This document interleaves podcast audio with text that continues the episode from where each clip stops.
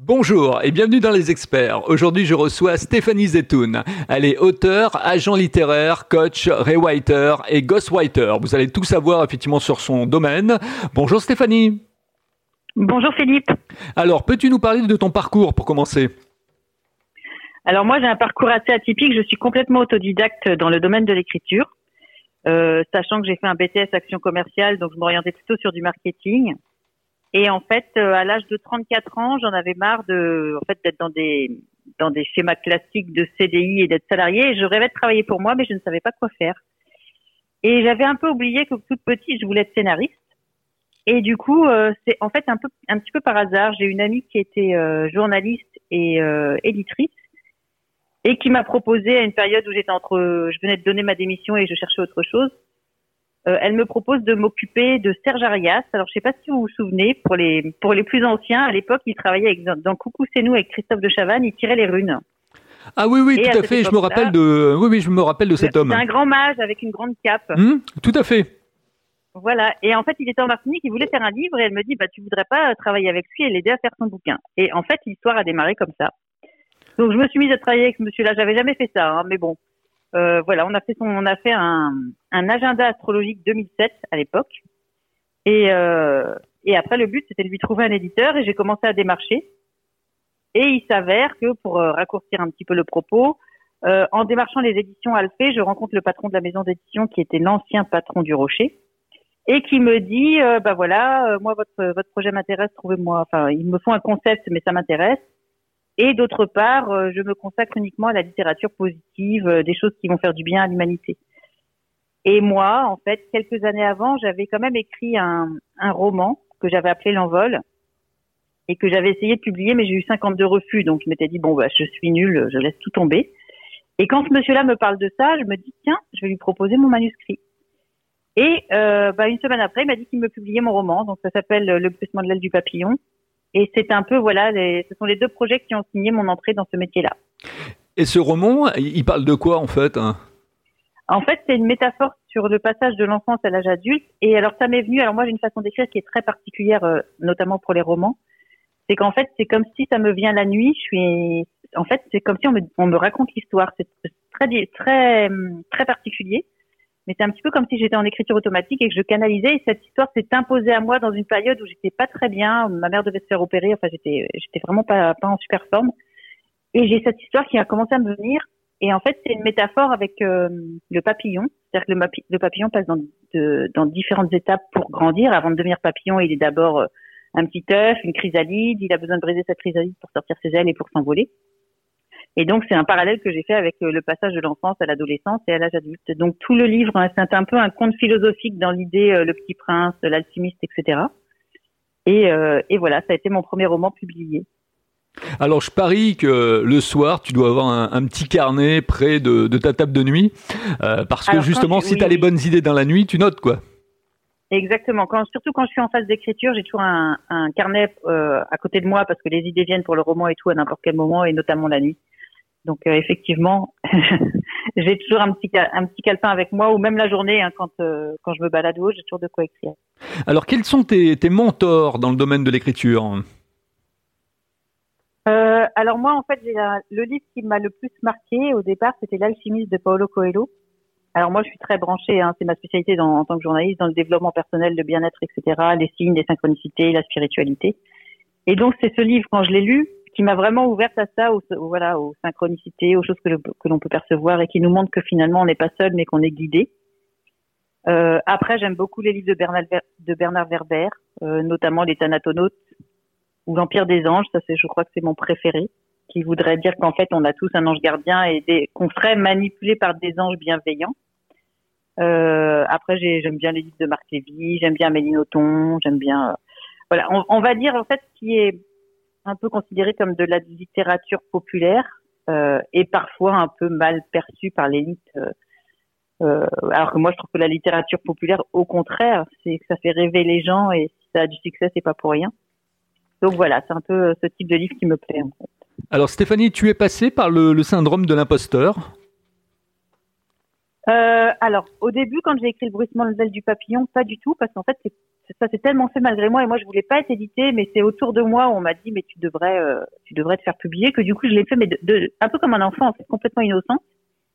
Après, quand j'ai eu tous les refus, je me suis dit que j'étais nulle et qu'il fallait pas aller dans cette voie-là, que ça valait rien. Donc après, ça n'a pas été le syndrome de l'imposteur, ça a plus été, euh, bon, laisse tomber, c'est pas pour toi.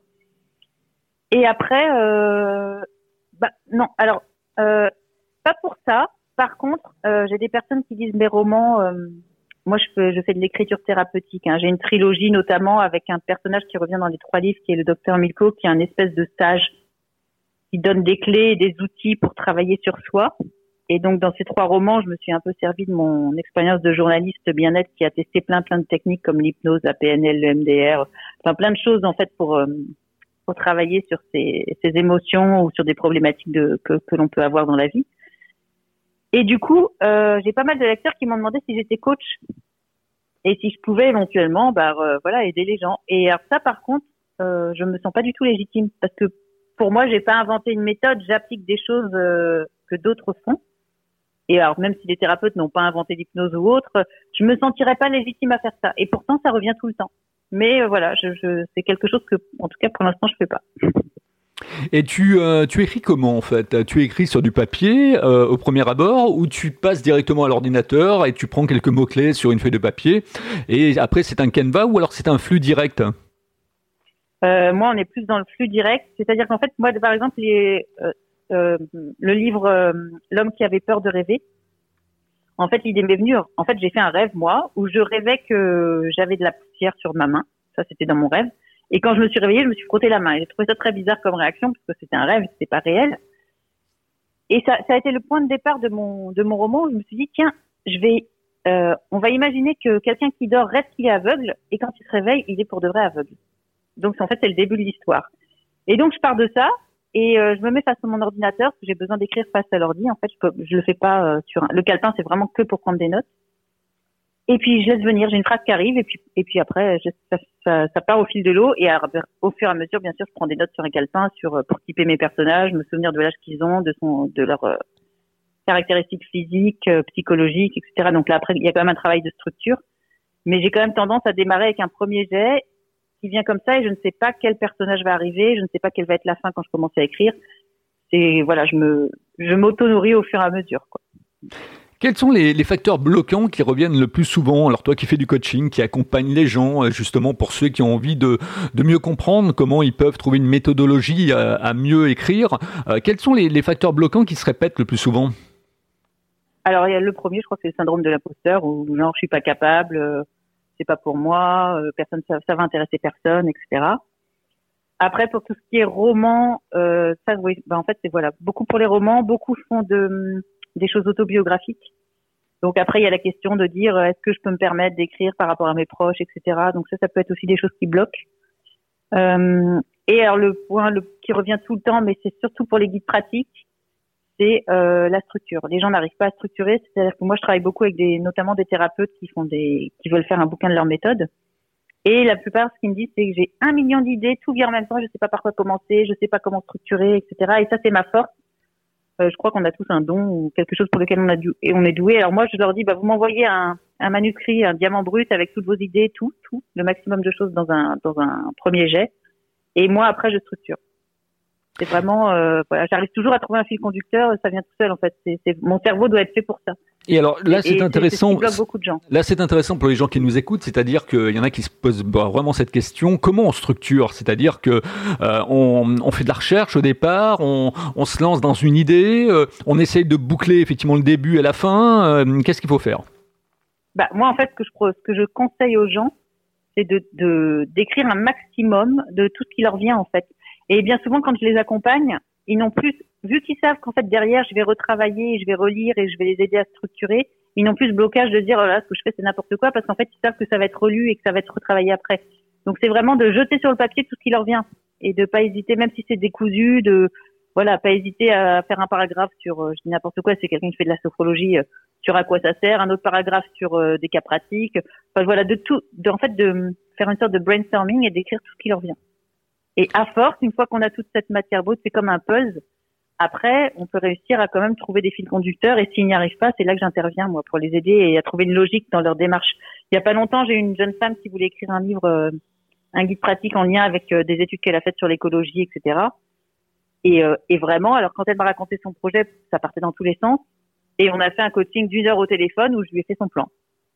Et, après, du coup, elle a plus qu'à mettre à l'intérieur du plan ce que je lui ai dit. Après, il y aura un travail de relecture, etc. Mais au moins, je lui ai fait un premier plan en quatre parties qui pour moi était tellement évident, mais pour elle, c'était, euh, bah, elle, n'a pas du tout vu ça, quoi.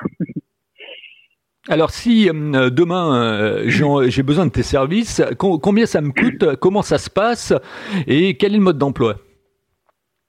Alors moi en fait pour les tarifs c'est du sur mesure parce que ça sera jamais le même prix sur un livre qui va faire 50 pages, un livre qui va faire 500 pages, et tout dépend de ce que va me donner la personne, c'est-à-dire si elle écrit un minimum ou si elle écrit pas du tout, euh, il y a des gens, j'ai leur manuscrit brut et j'ai juste à relire et je leur fais une fiche de lecture avec des préconisations, mais en fait le travail est, quasiment fait. Donc là, ça peut être, je sais pas, 400 euros la fiche de lecture avec tous les conseils, à toutes les préconisations à, à apporter au livre pour qu'il ait un maximum de chance pour être édité, pour les gens qui veulent se faire éditer par un éditeur. Parce que c'est pareil, il y a des gens qui préfèrent s'auto-éditer, donc ça c'est un choix à faire, une réflexion à avoir par rapport à son projet. Et étant donné que moi je suis journaliste et que je reçois aussi les communiqués de presse de tous les bouquins qui vont sortir et que je travaille avec euh, une dizaine d'éditeurs comme directrice d'ouvrage, je sais à peu près quelles sont les attentes du milieu en fait parce que eux, faut pas se leurrer, un éditeur il veut faire de l'argent, il va pas publier votre livre pour vous faire plaisir. Et il faut savoir qu'avant le Covid, il y avait un manuscrit sur mille qui se signait, alors pas pour les romans, hein, que pour les guides pratiques. Depuis le Covid, je pense que c'est beaucoup, beaucoup moins. C'est devenu de plus en plus difficile de se faire éditer parce qu'il y a du retard, euh, enfin, etc. La situation est très compliquée avec les éditeurs. Donc, euh, des fois, on fait des. Moi, j'avais une personne qui m'avait envoyé un manuscrit qui était très très joli. C'est quelqu'un qui canalisait une médium avec des, des. Il y avait à la fois des poèmes, à la fois des des récits, à la fois des conseils, etc. Alors, c'est très joliment écrit, mais je lui ai dit clairement que en l'état, c'était un ovni et qu'aucun éditeur n'en voudrait parce que je, eux, ils aiment bien faire rentrer les gens dans des cases et si ça rentre pas dans les cases, ils disent que ça va pas vendre, que le libraire ne saura pas dans quel rayon mettre le livre. Et du coup, cette personne l'a mal pris en disant mais comment vous pouvez m'inciter à refaire mon livre? Je fais non, non, je vous dis pas de le refaire, je vous dis pas que c'est pas bon, je vous dis juste que ça ne correspondra pas aux demandes des éditeurs. Après, la personne peut essayer de son côté, et tant mieux si elle trouve l'éditeur qui va oser miser sur elle. Mais moi, par rapport voilà à mes contacts, je prends pas un livre en fait si je pense que je vais pas pouvoir le faire publier. Et je croise les doigts, mais aujourd'hui tous les clients que j'ai pris, ils ont signé. Mais euh, voilà, je, je, je, si je sens pas le projet, je le fais pas. Alors aujourd'hui, qu'est-ce qui marche justement? Qu'est-ce que les, éditeurs attendent de la part d'un écrivain, d'un livre? Euh, Qu'est-ce qui marche? Quelles sont les tendances? Euh, ah bah, alors le roman c'est très difficile parce que c'est alors pourtant et pourtant euh, il y a des ventes, hein, il y a des ventes, mais voilà, il y a les éditeurs sont quand même très frileux si la personne n'a pas une bonne communauté ou un gros réseau qui va leur assurer des ventes. Et je vais vous dire une chose, qu'est-ce qui marche? Bah voilà, si vous avez euh, une très très forte communauté qui vous suit sur les réseaux sociaux ou si vous êtes euh, si vous avez un un parrain par exemple quelqu'un de connu qui va préfacer votre livre, ça peut aider. Mais euh, après vous donnez le le livre qui va fonctionner, je pense que personne n'a la recette sinon tout le monde le ferait. Et il y a des tendances, il y a eu le y a eu la tendance des romans feel good donc moi j'en ai écrit trois hein. Mais maintenant c'est en train de chuter parce qu'il y en a eu trop donc il y a beaucoup moins de les éditeurs qui avaient commencé à en faire n'en font plus. Euh, en fait, il y a des effets de mode aussi, il y a des vagues. Mais tu, euh, tu parlais de, tu parlais de, de, développement personnel, par exemple. Est-ce que ça marche encore, ça? Bah, le pro... En fait, ce qu'il faut, c'est trouver un angle un peu atypique qui va être différent, parce que je pense que les sujets, en fait, sont un peu toujours les mêmes. Mais il faut essayer de l'aborder d'une façon originale que, les autres n'auront pas traité, ce qui est le plus difficile, en fait. Mais euh, je pense que il y, a quand même encore un créneau parce que vous avez quand même des gros éditeurs spécialisés dans ces domaines-là qui marchent, hein, qui fonctionnent et qui continuent à publier des livres. Mais il euh, faut trouver voilà l'approche et la façon de parler du sujet qui va se démarquer de ce qui a déjà été fait. Quoi. Et les livres et les livres à série, je pense à, à, ce, à ces, ces best-sellers, effectivement les fameuses 50 nuances euh, qui sont sortis en 1, en 2 et en 3. C'est comme Harry Potter également, c'est des livres à série. Est-ce que ça marche ça encore? Bah, en fait, ça marche à partir du moment où le premier, où le numéro 1 va faire euh, un best-seller à plus de 100 000 exemplaires et qui va être traduit dans le monde entier. Bah là, vous aurez un 2 et un 3, mais c'est à condition que le premier cartonne. Alors, je pense que les séries, elles, sont, elles fonctionnent si le premier a un engouement extraordinaire. Alors là, on a parlé donc du, monde de l'édition, mais aujourd'hui, il y a des moyens pour pouvoir s'auto-éditer. Par exemple, euh, ADP, euh, euh KDP, pardon, euh, Amazon. tu crois mm. beaucoup à ce, à ce vecteur, effectivement, de, l'auto-édition aujourd'hui? Oui, bah après, je pense que c'est un moyen de. Bon, déjà, on gagne plus qu'avec un éditeur classique. Hein. Le KDP vous reverse 70% des droits, un éditeur, c'est 7-8. Et après, à condition de savoir communiquer et de savoir se euh, faire, faire connaître son livre en fait au public, d'avoir un bon réseau. Si vous savez communiquer, euh, utiliser la vidéo, etc., tous les réseaux sociaux et vous avez moyen de faire connaître votre livre, effectivement, faut pas, faut pas s'en priver. Hein. Alors c'est vrai que hum, quand on écrit, euh, il y a des habitudes, on a des habitudes. Euh, quelles sont tes habitudes? Tu, écris avec de la musique, tu as besoin de silence, tu as besoin de gens autour. Euh, comment, quelle ambiance en fait ce greffe? Non, alors moi j'ai besoin d'être seule. Souvent j'ai la, la, musique quand je commence à écrire et puis au bout d'un moment je la coupe parce que ça me, en fait, ça me perturbe quand j'ai besoin d'être concentrée. Et voilà, faut que je sois seule face à mon ordinateur et en général c'est le matin. Euh, moi je vais faire du sport et après je me mets à l'ordinateur. L'après-midi je fais une pause en début d'après-midi et je m'y remets vers 5 heures où là soit je fais de la relecture ou alors je continue, euh, mon livre. Et en général quand j'arrête d'écrire, euh, je me mets toujours la première phrase du, paragraphe suivant pour que quand je reprends, quand je m'y remets trois heures après ou quatre heures après, je ne sois pas perdu dans, dans, le fil. Et souvent, ce laps de temps, d'ailleurs là, par exemple, tout à l'heure, je suis en train d'écrire en ce moment un recueil de nouvelles. Et euh, j'ai fait une petite pause chez les premiers machines et quand je suis revenue, je me dis tiens, il faut que je rajoute dans le paragraphe qu'il y a des clauses de confidentialité dans tel truc avec le personnage machin chouette. Donc ça, je me suis mis sur un petit papier et dès que je vais rallumer l'ordinateur tout à l'heure, euh, je vais le rajouter dans le paragraphe en question. Alors ça c'est intéressant les, les, nouvelles parce que euh, il y a plein de gens qui nous écoutent et qui sont intéressés par les nouvelles, qui écrivent des nouvelles, qui voudraient faire un recueil. Et, là justement, euh, quelles sont les règles? Quand on fait des, des nouvelles, il faut qu'il y ait combien de pages par nouvelle euh, Et ensuite le recueil doit doit doit se constituer comment? je pense qu'il n'y a pas de règles. Après, les éditeurs, est-ce qu'ils prennent des recueils de nouvelles? Je pense que c'est pas très tendance, en tout cas pas actuellement. Donc ça vaut mieux cibler l'auto-édition. Enfin, moi, c'est ce que je pense que c'est ce que je vais faire avec mon recueil de nouvelles. Après, je pense qu'il n'y a pas de règle entre une dizaine de pages par, par nouvelle ou voire plus. Hein. Euh, c'est totalement correct. Après, moi, je pense que ce qui est bien, c'est que quand même le recueil est un, un fil conducteur. C'est-à-dire qu'il y a une thématique qui relie toutes les nouvelles entre elles. Et puis il y a la, donner justement un sens au livre. Il y a la couverture aussi. Alors ça c'est ça c'est le gros morceau, la couverture, parce qu'une bonne couverture fait vendre. Et aujourd'hui, quels sont les secrets pour pouvoir réussir une belle couverture? Ah bah là, je pense qu'il faut s'adresser à un maquettiste, euh, repérer quelqu'un qui fait des couvertures qui sont un peu dans, dans le style de ce que vous aimez ou des, des dessins, et ensuite travailler avec la personne. Moi, par exemple, pour le jour où j'ai appris à danser sous la pluie, qui est édité chez Très Daniel, euh, il y a une fille qui s'appelle Émilie de Dieu que je suivais sur euh, Facebook qui est médium et qui fait aussi ses propres livres et ses propres, jeux de cartes. Et j'adorais tout ce qu'elle fait, j'adorais les couleurs, je trouve que tout est gai et en fait j'adorais tous ses dessins. Et du coup j'ai demandé à mon éditeur est-ce que je peux éventuellement faire appel à elle? Ils m'ont dit bah écoute euh, oui selon le budget tu peux voir avec elle. Ce qui est rare, en général ils font eux-mêmes, hein, ils ont leur graphiste et tout. Mais là ils m'ont dit ok si on s'accorde sur le tarif pourquoi pas. Et donc Émilie je lui ai envoyé mon manuscrit et je lui ai dit, bah voilà, j'aimerais bien que tu puisses faire la couverture de mon roman, est-ce que ça t'intéresse et tout. Et elle l'a lu et elle m'a fait un truc, bah le, le premier geste, j'ai validé, j'ai dit j'adore. Et c'est ce qui est devenu la couverture de mon livre. Voilà. Et il faut compter combien, là aussi, euh, soyons pratiques pour les gens qui nous écoutent, il faut compter combien pour une, une couverture par un illustrateur ou un, ou un graphiste? Ah bah alors là, moi je ne sais pas parce que c'est la seule fois où j'ai fait appel à elle et elle a, elle a traité directement avec l'éditeur. Et moi, j'ai jamais fait appel à un, un graphiste à perso pour me faire faire une couverture. Donc, je pense que c'est un milieu où il doit y avoir, selon la personne à laquelle vous faites appel, il doit y avoir un peu tous les tarifs. Hein. Et peut peut-être aussi choisir quelqu'un qui correspond à, l'histoire, en tout cas à la thématique du bouquin, quoi.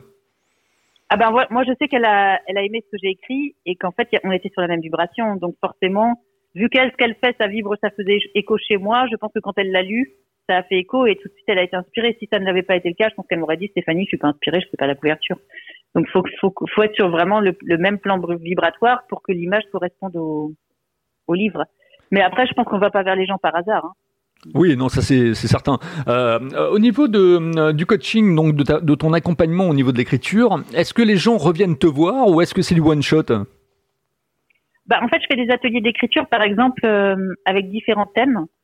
Euh, par, il y a par exemple sur mon site internet euh, madamebienêtre.com, j'ai une rubrique prête-moi ta plume avec les actualités et là j'ai euh, je détaille en fait tout ce que je peux faire au niveau de des ateliers d'écriture donc soit en présentiel ou soit à distance et avec par exemple les personnages, comment réussir à travailler sur les personnages, la communication. C'est des ateliers en général de deux heures avec des thématiques bien précises et chaque personne peut choisir l'atelier qui lui qui lui semble le plus approprié à ce qu'elle souhaite travailler. Donc il y, en a un sur les guides pratiques pour justement apprendre à structurer. Et en gros, chaque atelier se compose de trois exercices. Donc je leur demande de faire euh, les exercices en question et derrière je les corrige. Quels sont les, quels sont les personnages euh, Stéphanie qui te qui te passionnent euh, que sur lesquels tu aimes tu aimes les, les faire évoluer au travers d'une histoire? C'est-à-dire? Ils ont quel, quel caractère ces, ces personnages? Quel est leur, oh, leur, leur persona, si on peut dire? Je ne sais pas s'il y a un dénominateur commun dans tous mes dans tous mes livres. par rapport, en fait, chaque livre a un personnage différent. Ça peut être de euh, de l'homme toxique, euh, imbuvable, voilà, qui a une personnalité détestable, à la personne qui est plus enfin bien sous tout rapport ou à la personne qui est sage bah, je sais pas en fait, j'ai pas de personnage type.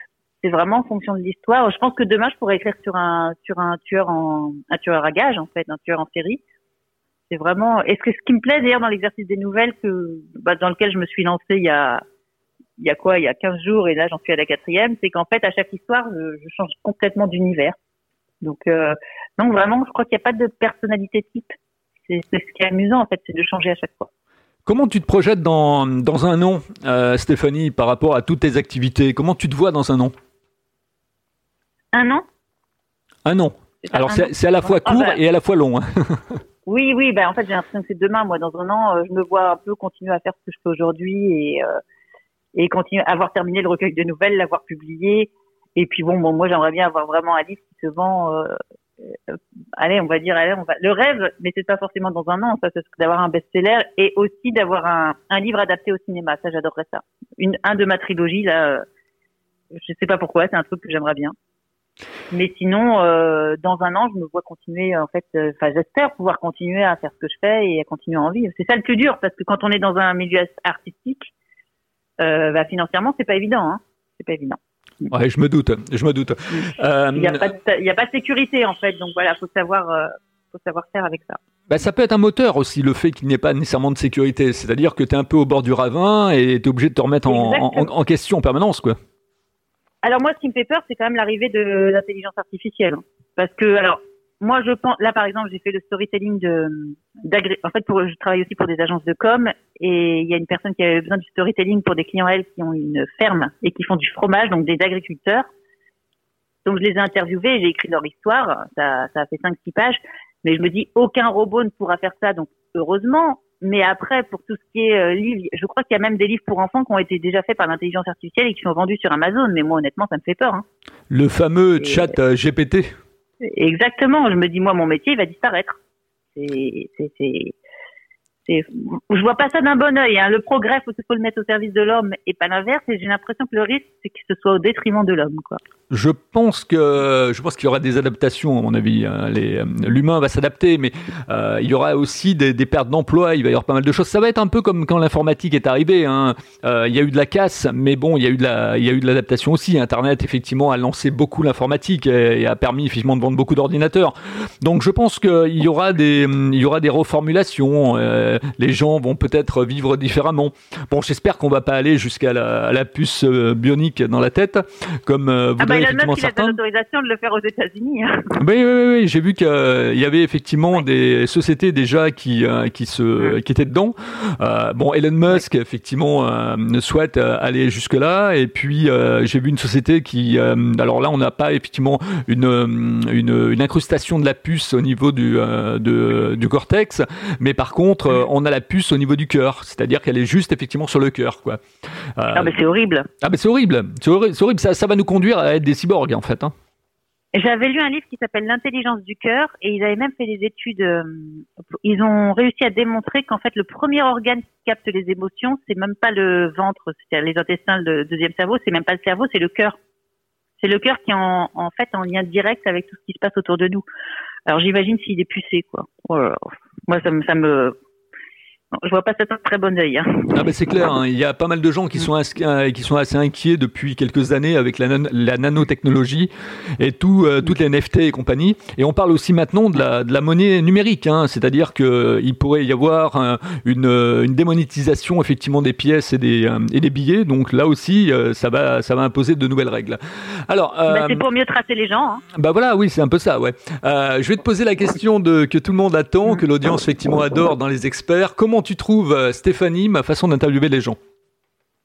Ah ben, En fait, je la trouve très naturelle et ce que j'aime bien, c'est que c'est très fluide et dans l'écoute et dans l'improvisation, on va dire. C'est qu'en fait, euh, l'interview s'est faite au fil de l'eau et que moi, je peux partir dans une autre direction et en fait, tu m'as suivi et du coup, c'est très limpide. C'est très limpide, très fluide. Comme, en fait, euh, moi, je crois beaucoup à la fluidité des rencontres, des rendez-vous, etc. Et quand on est quand on rentre en contact avec quelqu'un et que des fois les, les choses bloquent, les rendez-vous se font pas, ça se reporte et tout, c'est que c'est pas forcément juste. Et là, en fait, avec toi, ça a été très fluide. Tu m'as contacté, tu m'as proposé de faire une interview, elle s'est faite, euh, voilà, de manière euh, très évidente et du coup, euh, j'ai trouvé ça très agréable. Et puis je voulais qu'on termine avec ton, ton, ton, site internet, donc euh, madamebienetre.com. Euh, J'ai regardé des, des, vidéos là d'un policier par exemple euh, qui était haut gradé et qui est maintenant dans le, dans le magnétisme. J'ai regardé également euh, donc une, un, un, coach, un, un, conférencier, Martin Latulipe.